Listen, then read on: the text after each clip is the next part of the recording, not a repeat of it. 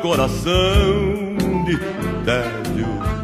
Olá, colheiras e colheiros! Estamos de volta com o Cola na História.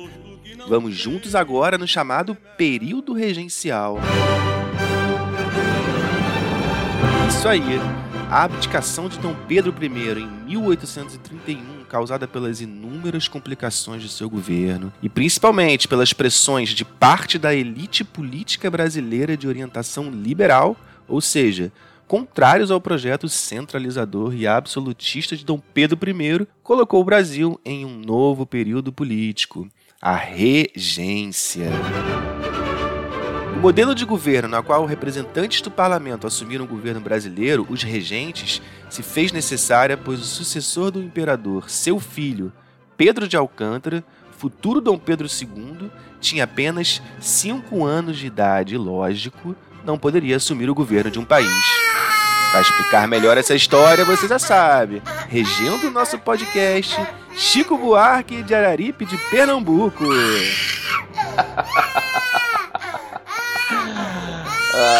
cara, se supera, né, Bronze? Fala, Bronze, meu camarada. Fala, pessoal. Tamo de volta. É verdade isso aí. É verdade esse bilhete.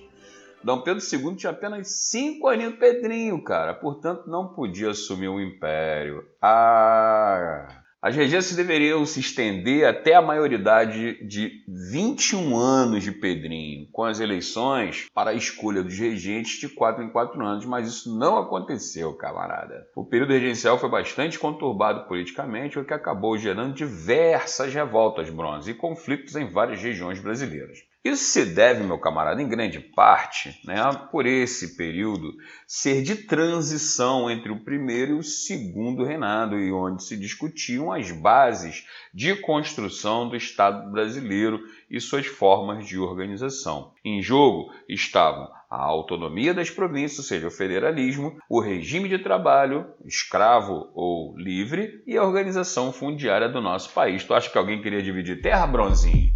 Então é o seguinte, parceiro, bora lá entender um pouco mais desse período. Solta a vinheta!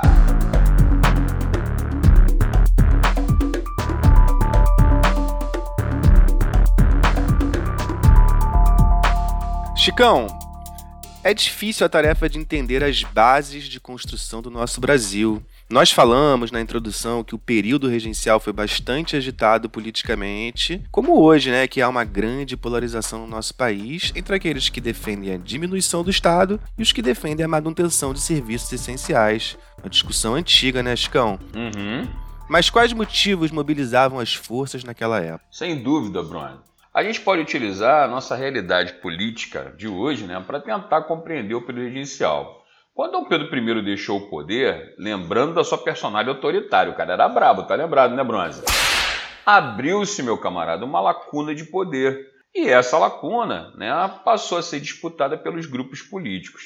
Em princípio, cara, podemos distinguir dois. Isso quando Dom Pedro I né, abdicou do trono. O Partido Brasileiro, de orientação liberal, isso é, não absolutista, não é liberal economicamente, mas não absolutista. E o Partido Português, que apoiava o projeto autoritário centralizador de Dom Pedro I.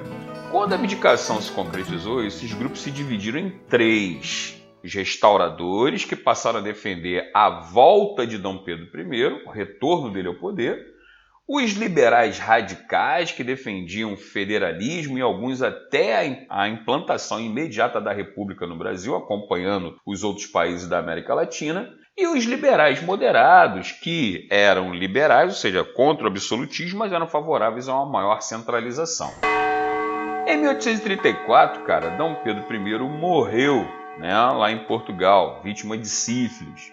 E o Partido Restaurador, então, acabou. Não tinha mais como defender a volta de Dom Pedro I. O cara tinha morrido, né, cara? Então, o que aconteceu?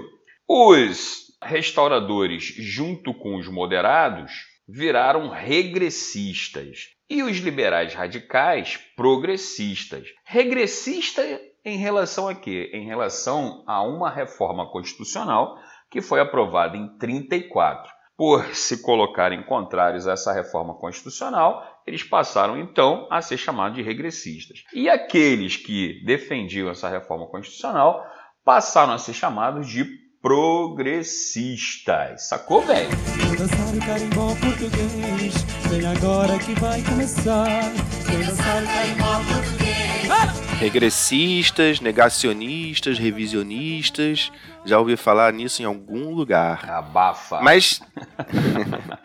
Mas reforçando, Chicão, os regressistas eles eram contrários à reforma constitucional e os progressistas favoráveis. Isso aí, meu camarada. Lembrando que essa reforma se chamou Ato Adicional de 1834, que falaremos daqui a pouquinho, Perfeito. camarada. Mas essas mudanças de nome aí chegaram a um ponto definitivo? Facilita o trabalho do pessoal aí, Chico. Pois é, meu camarada. A partir de 1837, os regressistas passaram a se chamar conservadores e os progressistas passaram a se chamar liberais. Liberais e conservadores, então, marcaram, a partir de 37, todo o cenário político nessa polarização de grupos que nós teremos ao longo do século XIX aqui no Brasil. Os primeiros, ou seja, os liberais, eram favoráveis à autonomia das províncias, ou seja, o federalismo, enquanto os conservadores à maior centralização. Então, essa será a configuração dos grupos políticos brasileiros ao longo de todo o segundo reinado, eu reitero. Mas devemos lembrar que esses grupos não devem ser pensados como os nossos partidos políticos atuais. Eram grupos que defendiam mais ou menos as mesmas ideias. Devemos lembrar também que esses grupos eram compostos por proprietários brancos e que, no fim das contas, meu camarada, eles tinham os mesmos interesses, ou seja, escravidão, latifúndio e a defesa da unidade territorial do país. Por isso, meu camarada, né, havia um ditado popular que afirmava que o seguinte: liberais e conservadores eram farinha do mesmo saco, ou ainda nada mais conservador do que um liberal no poder o que era muito comum, Bronze, né? Um homem acordar conservador e dormir liberal, ou seja, essa troca partidária, essa confusão toda. Já viu isso em algum lugar, meu camarada? É estudando história que a gente aprende, né, Chicão? Parece essa frase é demais, cara. Nada mais conservador que um liberal no poder. Adorei. O velho oportunismo político que caracteriza a falta de ideologia né, dos grupos que disputam poder e agem em benefício próprio segundo seus interesses. É o Brasil! Brasil! E Brasil! Mas, Chicão, quanto aos governos regenciais, as suas realizações, como é que foi esse desenvolvimento? Pois é, vamos voltar para o trilho, meu camarada. Até agora, nós estamos avaliando a evolução política, que é muito importante, essa troca de nomenclatura dentro dos grupos políticos aqui dentro do Brasil. Vamos ver agora, um detalhar um pouquinho, meu camarada, esses governos. Período regencial foi marcado pela regência trina provisória, a regência trina permanente e as regências unas de Diogo Antônio Feijó e do Araújo Lima. A Constituição de 1824, meu camarada, que regia o Brasil, né, dizia que na impossibilidade do imperador assumir, no caso do imperador menino, 5 anos de idade, uma regência composta por três membros e eleita pelo voto censitário dos cidadãos ativos, lembra que o voto tinha que ser confirmado por quem tinha grana, deveria, esses caras eleitos deveriam governar o Brasil durante um período de quatro anos e ser sucedido após esses quatro anos de mandato. No entanto, a primeira de nossas regências foi uma regência provisória, devido ao fato de que no momento da abdicação de Dom Pedro I, adivinha, Bronze, o parlamento estava de férias. que beleza! De férias.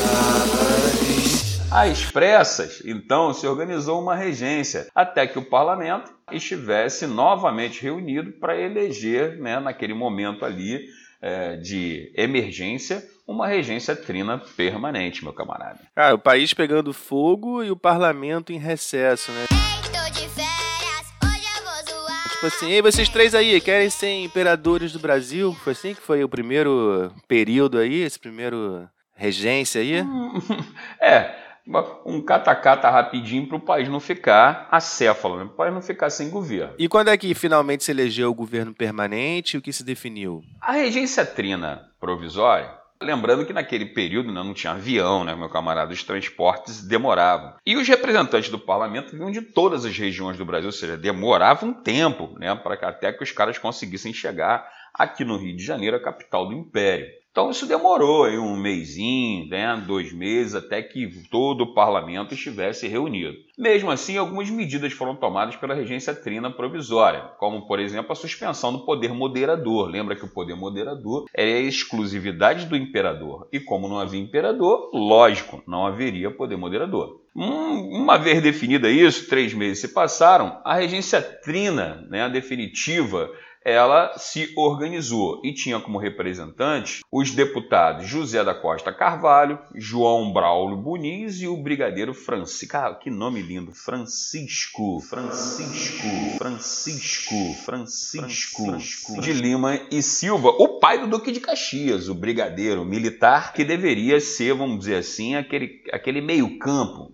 É, estrategicamente, escolheu-se um deputado do Norte, um deputado do Sul e o militar para fazer essa mediação entre os dois. As principais medidas da regência trina permanente foram as seguintes, Bronze. Em primeiro lugar, meu camarada, criou-se uma Guarda Nacional em 1831. O que, era isso, a Guarda Nacional? Os regentes desconfiavam muito do exército brasileiro, porque esses eram fiéis a Dom Pedro I. Veja, 1831 foi o mesmo ano em que Dom Pedro renunciou ao Império do Brasil.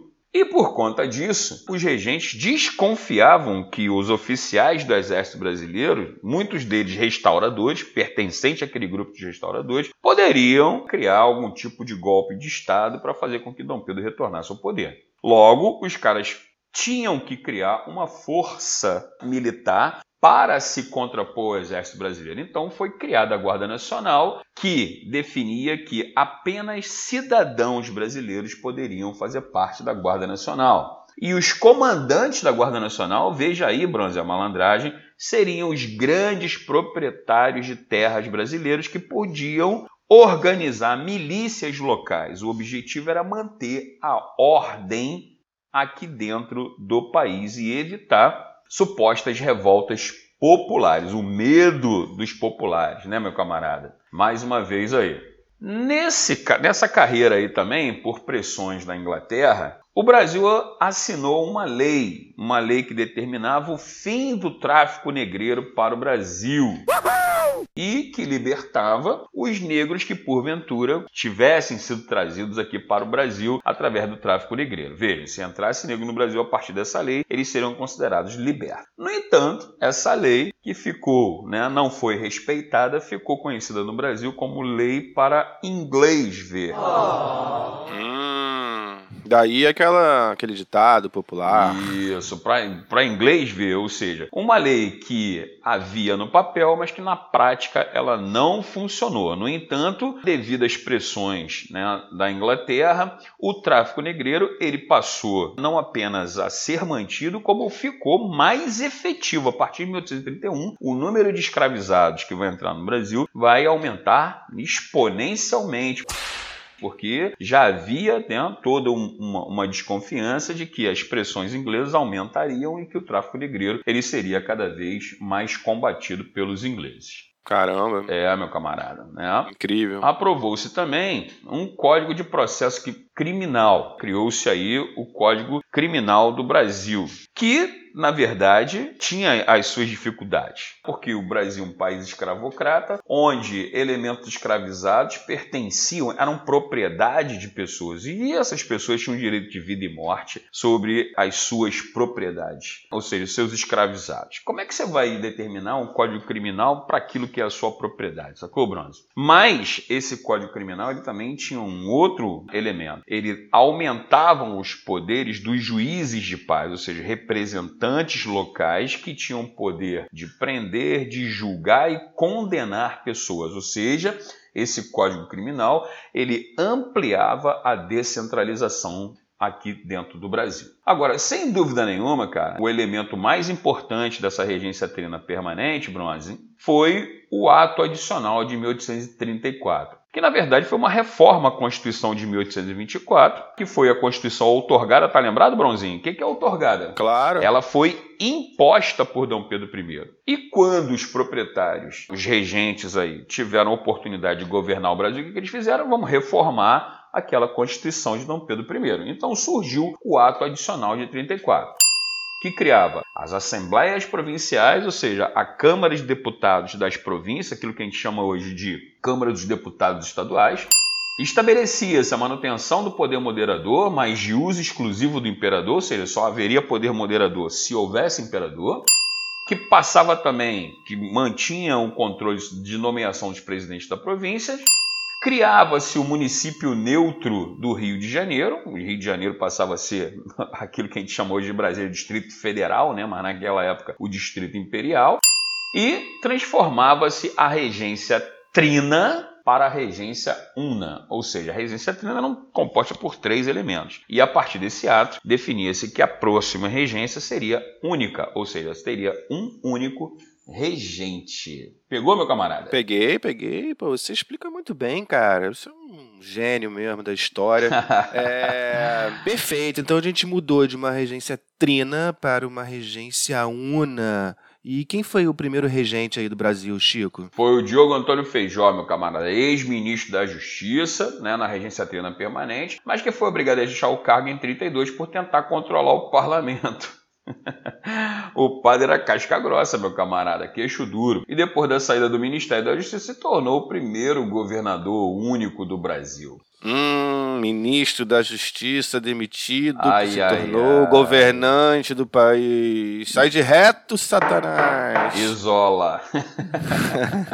Mas fala mais aí desse arroz com feijó aí, Chico. Pô, alpinismo político puro do feijó, né, meu camarada? Mas o fato é que o feijó foi eleito na esteira das agitações sociais que amedrontavam a elite da época. A revolta dos negros escravizados da Bahia, os escravos malês, né, muçulmanos, o início da farroupilha, da revolta farroupilha no Rio Grande do Sul, da cabanagem no Pará, enfim, meu camarada, o Feijó era visto por sua austeridade como o cara que pararia essas revoltas. Mas ele não conseguiu, velho. Sofreu um forte oposição do Congresso, a situação ficou pior quando abertamente o cara defendeu o fim da escravidão num país escravocrata. Como é que pode, meu velho?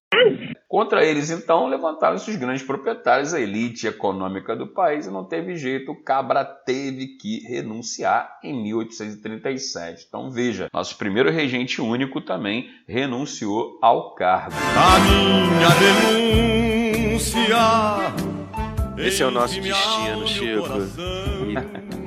Quem foi que assumiu no lugar dele? Pois é, cara, assumiu interinamente o outro ministro da Justiça, um camarada chamado Araújo Lima, político de linha conservadora. E aqui cabe pontuar o seguinte: de 31 a 37, as regências tiveram caráter liberal. A partir de 37, com Araújo Lima, esse governo ele passa a ser um governo conservador. Então, a chegada do Araújo Lima no poder fica conhecido na história do Brasil como o regresso conservador. Ao assumir logo, né, meu camarada, o Araújo Lima nomeou um novo ministério que ficou conhecido como Ministério dos Capazes, o Ministério das Capacidades. Em 1838, ele foi formalmente eleito como o regente único do Brasil. Seus objetivos eram basicamente combater as revoltas que assolavam o Brasil. Legal, vamos falar bastante dessas revoltas, né, no próximo episódio do nosso podcast. Só isso que a gente vai tratar, né? Tá, tá no forno, meu camarada. E o plano, então, né, para parar essas revoltas era o emprego da força, a retomada do controle pelo Estado, né, já que os conservadores defendiam uma maior centralização, certo, Chico? Básico, cara. O Bernardo Pereira de Vasconcelos, notável do Ministério dos Capazes, discursava no Congresso dizendo: fui liberal, hoje sou conservador, olha só que barato, Bruno. Nesse famoso discurso, ele afirmava que o liberalismo era responsável pelo caos das revoltas que ameaçava a boa sociedade, algo parecido com os homens de bem, tá ligado, meu camarada? Era preciso então, meu camarada, segundo Bernardo, parar o carro da revolução, ou seja, as revoltas. Durante a regência do Araújo Lima foi aprovada uma lei de revisão do ato adicional de 34 que na prática diminuía as liberdades da província, ou seja, combatia o liberalismo federalismo. O que só reforça o que a gente falou antes, né? Liberais e conservadores eram farinha do mesmo saco. É farinha do mesmo saco, você não presta. Isso aí, meu camarada, e que no fundo eles tinham os mesmos interesses: escravidão, latifúndio e unidade territorial do país. Pois é, mas num congresso numa sociedade polarizada como essa, entre conservadores e liberais, como é que a gente faz a conciliação, Chico? Porra, cara, no revezamento entre eles não havia jeito. Se os liberais estavam no poder, os conservadores se revoltavam e vice-versa. Era preciso, meu camarada, um símbolo para unir o país. E lógico, meu camarada, esse símbolo era o imperador menino, então com 14 anos. Veja, Bronze, a discussão em torno do, da antecipação da maioridade do Pedrinho não era nova e já havia tomado as discussões parlamentares. A Constituição de 24 definia que o cara só podia assumir com 21 anos. O ato adicional de 34 estabeleceu 18 anos e agora se discutia a antecipação de 18 para 14 aninhos. Rapaz, por que, que não deram logo para ele com 5? pois é, meu camarada. Pô, pra fazer besteira, é só entregar pro menino, né, cara? Pô, fato que as revoltas acabavam sendo cruciais nesse debate, ou seja, cara, antecipar a subida de Dom Pedro II ao trono de 18 para 14 era a saída para a conciliação e a retomada da ordem. Assim acreditavam liberais e conservadores que queriam exatamente reforçar a figura do imperador e da monarquia. Logo então, meu camarada, que aconteceu? Pedrinho se transformou com pompa e circunstância no imperador Dom Pedro II, tudo em nome da ordem, ou seja, escravidão, latifúndio e unidade territorial do país. Opa, tomada, goiabada, sabe? Sabe!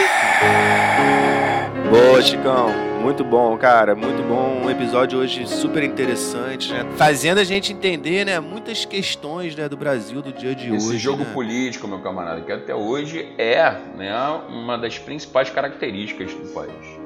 Isso aí. Então vamos terminar por aqui. Já tem bastante informação. Você que já é nosso aluno, aluna aí constante, já sabe, temos um formulário para vocês preencherem. Cinco questões sobre esse episódio. Vai ajudar vocês a entender melhor a matéria, a disciplina e vai ajudar vocês, né, a entender melhor tudo que a gente está falando aqui. Né, Chicão? É isso, meu camarada.